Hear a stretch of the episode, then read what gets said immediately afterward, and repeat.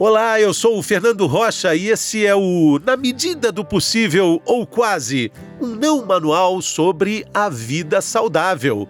Não manual porque a gente, felizmente, não tem manual.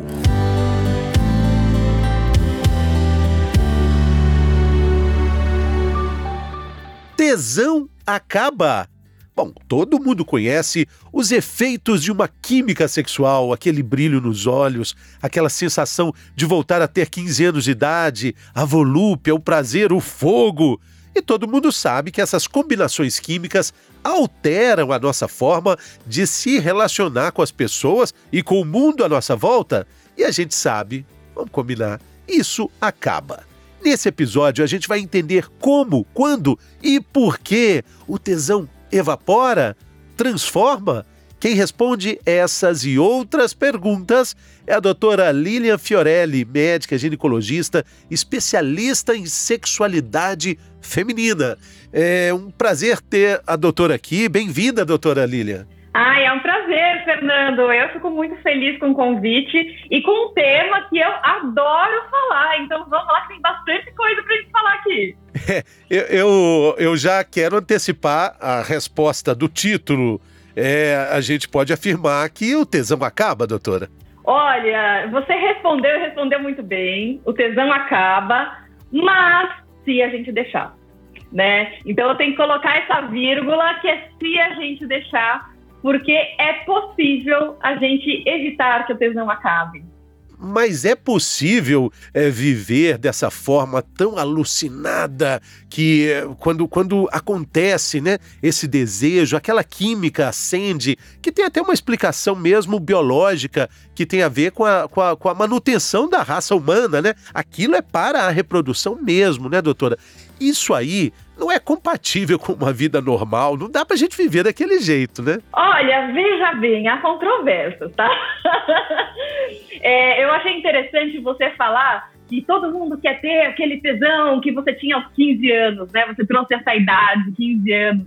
E é a idade que a gente tem o tesão relacionado muito à parte hormonal, né? E quando você traz também, é, ah, o tesão é muito relacionado à reprodução, poxa, um dia a gente vai parar de reproduzir, por que será que a gente vai ter que ter tesão depois disso, né? E, e aí eu digo para você que não é só o hormônio que estimula o tesão. E eu diria que seria 10% do tesão é estimulado por hormônio.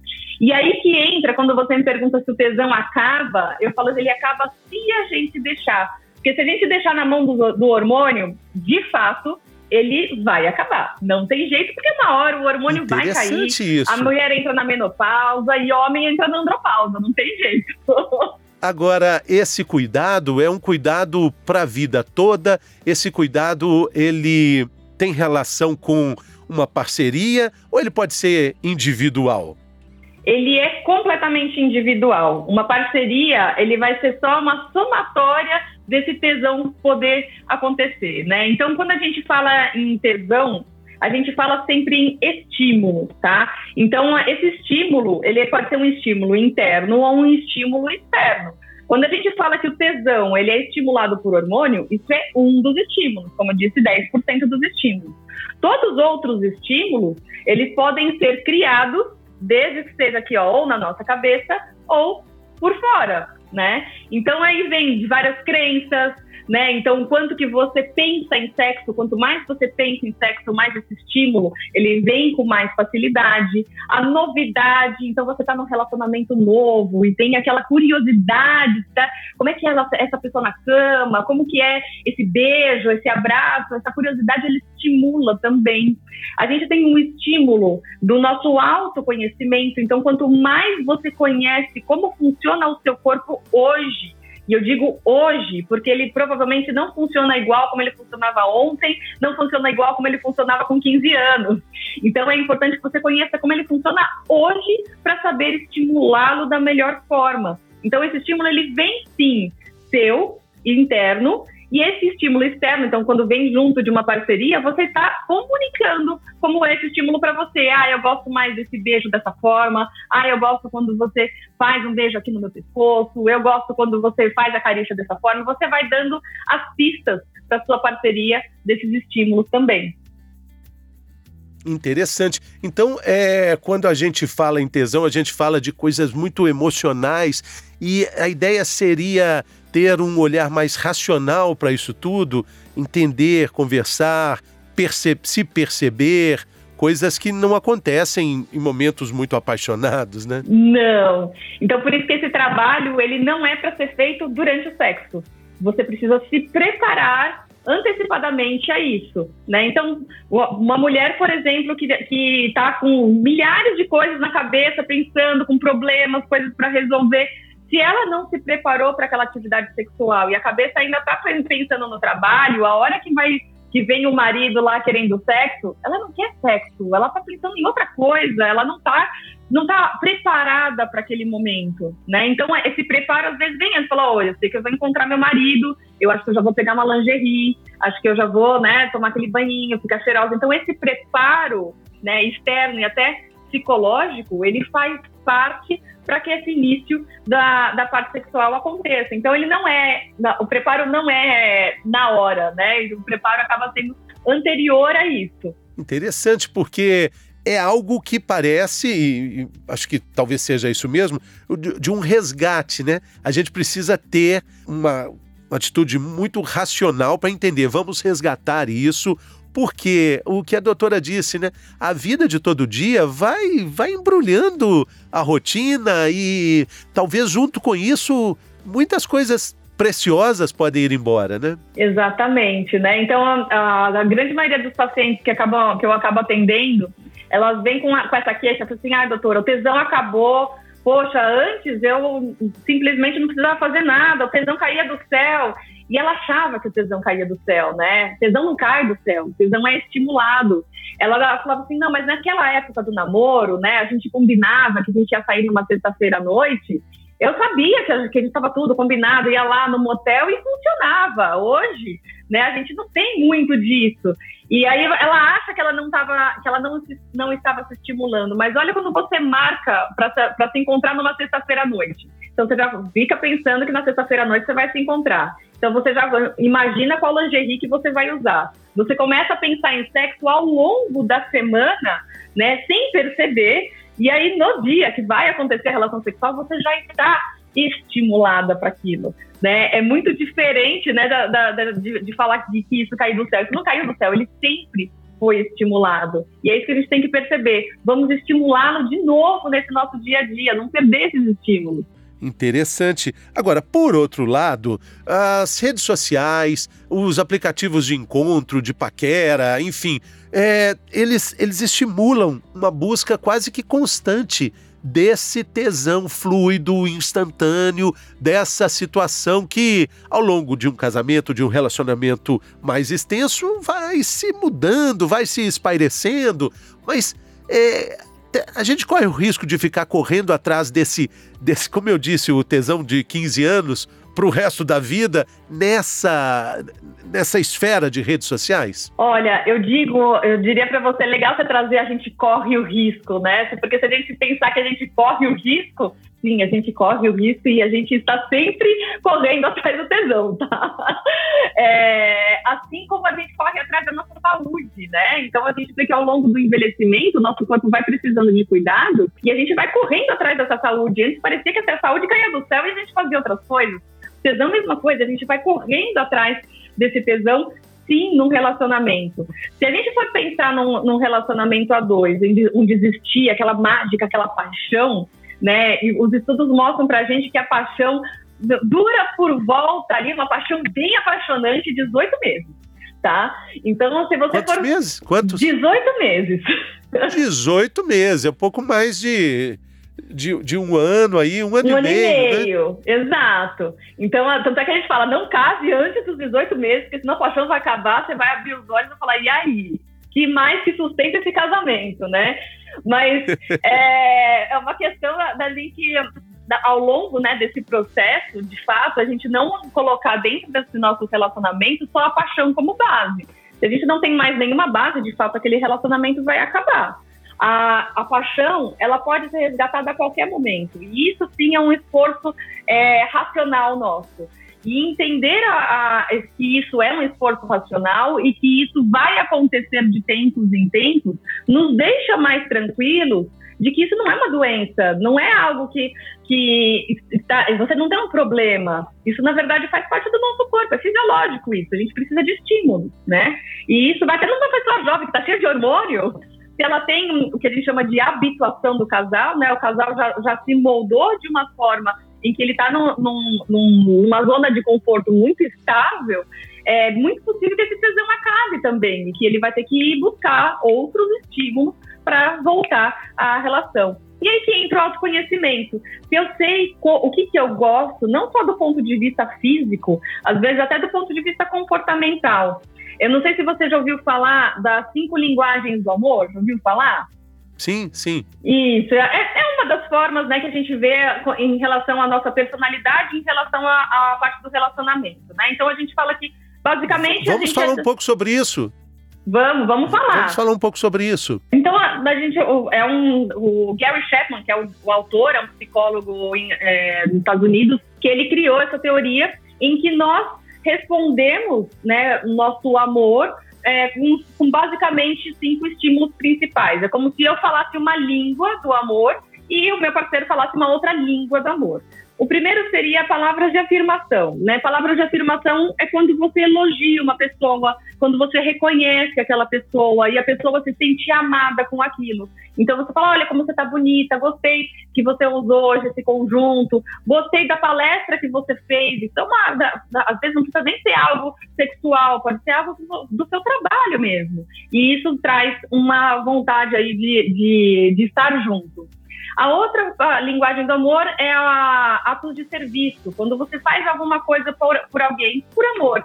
Ah, eu vou costurar essa camisa, essa camiseta, essa, esse botãozinho aqui que caiu da sua camiseta. Ah, vou fazer jantar para você que você gosta. Ah, vou fazer alguma, vou pagar as contas do que você tava com os boletos atrasados aqui, deixa eu pagar para você.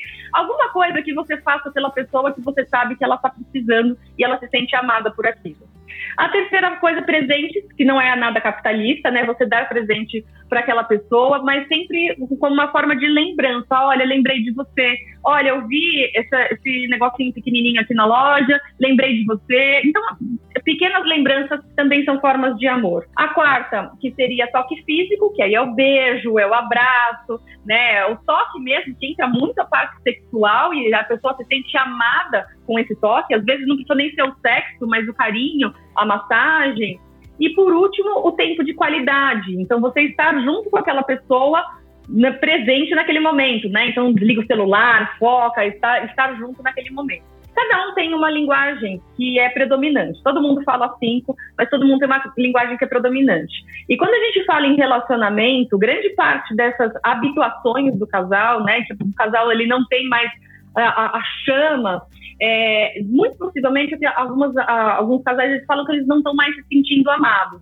E eu vejo isso também no consultório, de muitos casais chegarem e falar assim: olha, eu faço de tudo por ela, eu cozinho para ela, eu, eu, eu, eu, faço de tudo que ela pede, e ela ainda fala que eu não amo ela, e aí ela vai lá e fala: poxa, mas eu gostava tanto quando ele me dava presentes, ele nunca mais me deu presentes. E aí você fala, poxa, tá, tá faltando um pouco de comunicação do que, que você gosta, do que, que você não gosta, qual que é a sua linguagem do amor. Que a partir do momento que você se sente amado, você, o seu tanque de amor tá aqui em cima, isso também contribui muito pro tesão, tá? Isso a gente tá falando de relacionamento, ó, que estão juntos já há muito tempo, né? Num relacionamento que você acabou de conhecer a pessoa, isso não faz muito sentido, aí mas todas, é mais de longo prazo. Aí todas as linguagens são fluidas, aí tudo tá certo, aí, aí tá tudo bem. Mas é interessante isso porque cada um tem um, uma afeição maior para um desses tipos, desses cinco tipos, né, doutora?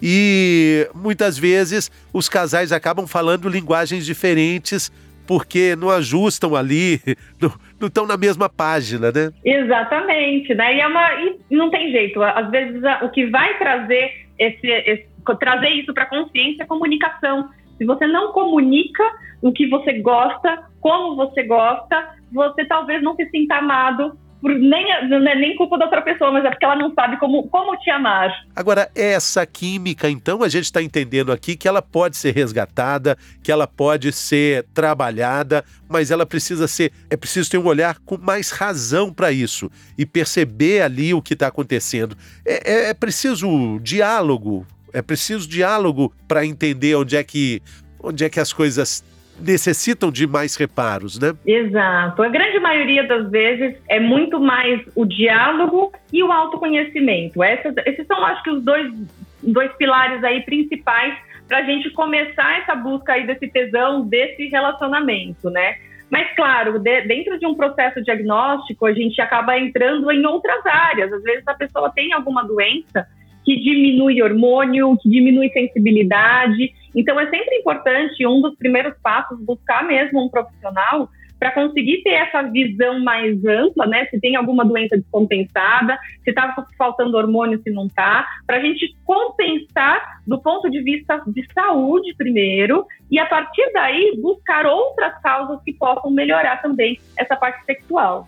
Doutora, é, é, de uns anos para cá, eu diria de 5 a 10 anos para cá, o nível de informação disponível nas redes sociais e também o acesso a essas informações, principalmente para as mulheres, para essa autodescoberta que a gente está falando tanto sobre ela, eu acho que existe uma atenção maior das mulheres para esse assunto do que dos homens. E eu, como homem, até digo, tenho um certo receio, parece que a gente pisa em ovos para falar sobre essas coisas, e as mulheres estão lá na frente, então já a gente ficou para trás de alguma forma. A senhora percebe no consultório esse tipo de procedimento de percepção? A senhora tem também? Os homens ficam realmente assustados com essa desenvoltura de conhecimento que as mulheres têm adquirido recentemente? Olha, isso realmente é bem mais recente mesmo, tá?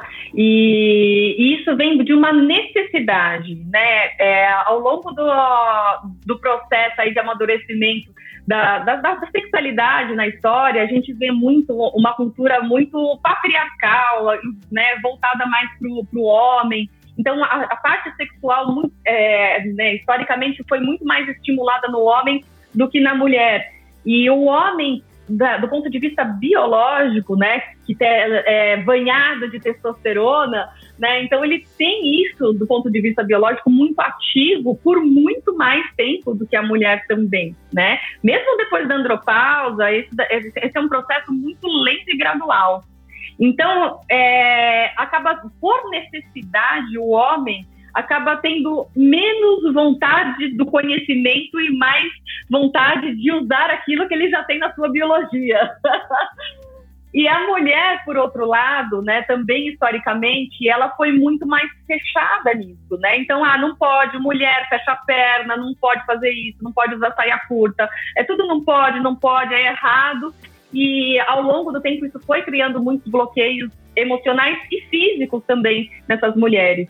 E eu acho que essa revolução que vem acontecendo na internet é para contrapor todo, essa, todo, todo, esse momento histórico mesmo, de trazer um pouco mais de conhecimento sobre o, o corpo, o funcionamento do corpo feminino, trazer que isso não, não é, não é errado, é normal fazer sexo, é, o sexo ele não é só para reprodução, ele é para o prazer.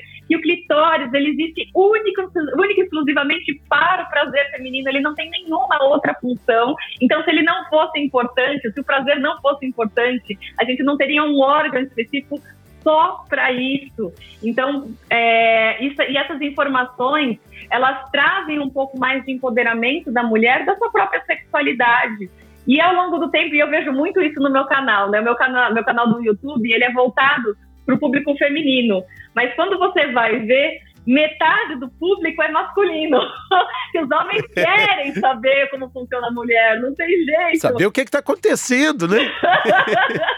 Exato. E é bom, essa curiosidade é ótima, é bom para o homem, é bom para a mulher, porque você desmistifica muita coisa, né? Exatamente. Eu costumo dizer aqui que a informação é um remédio muito poderoso para vários males do mundo, né? Informação literalmente salva vidas, transforma vidas, né, doutora? Exato. Bom, fala o nome Fala o nome do seu canal, dá o, dá o serviço aí. Sua, sua página no Instagram também é muito legal. Ai, obrigada. O canal do YouTube é o canal Você Plena, né? Então dá para você buscar pelo canal Você Plena, ou se você buscar por Lilian Fiorelli. mas o nome do canal é Você Plena. E no Instagram é doutora Lilian Fiorelli, tudo junto, né? Fiorelli com dois L. Eu, eu, trago bastante informações sobre sexualidade, sexualidade feminina, trago informações para os homens também. Então não, não se sintam excluídos.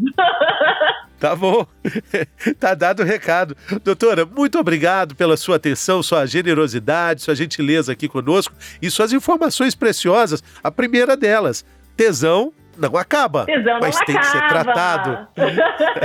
muito obrigada, Fernando. Eu fico aqui muito lisonjeada e espero ter contribuído bastante informação aí para o pessoal.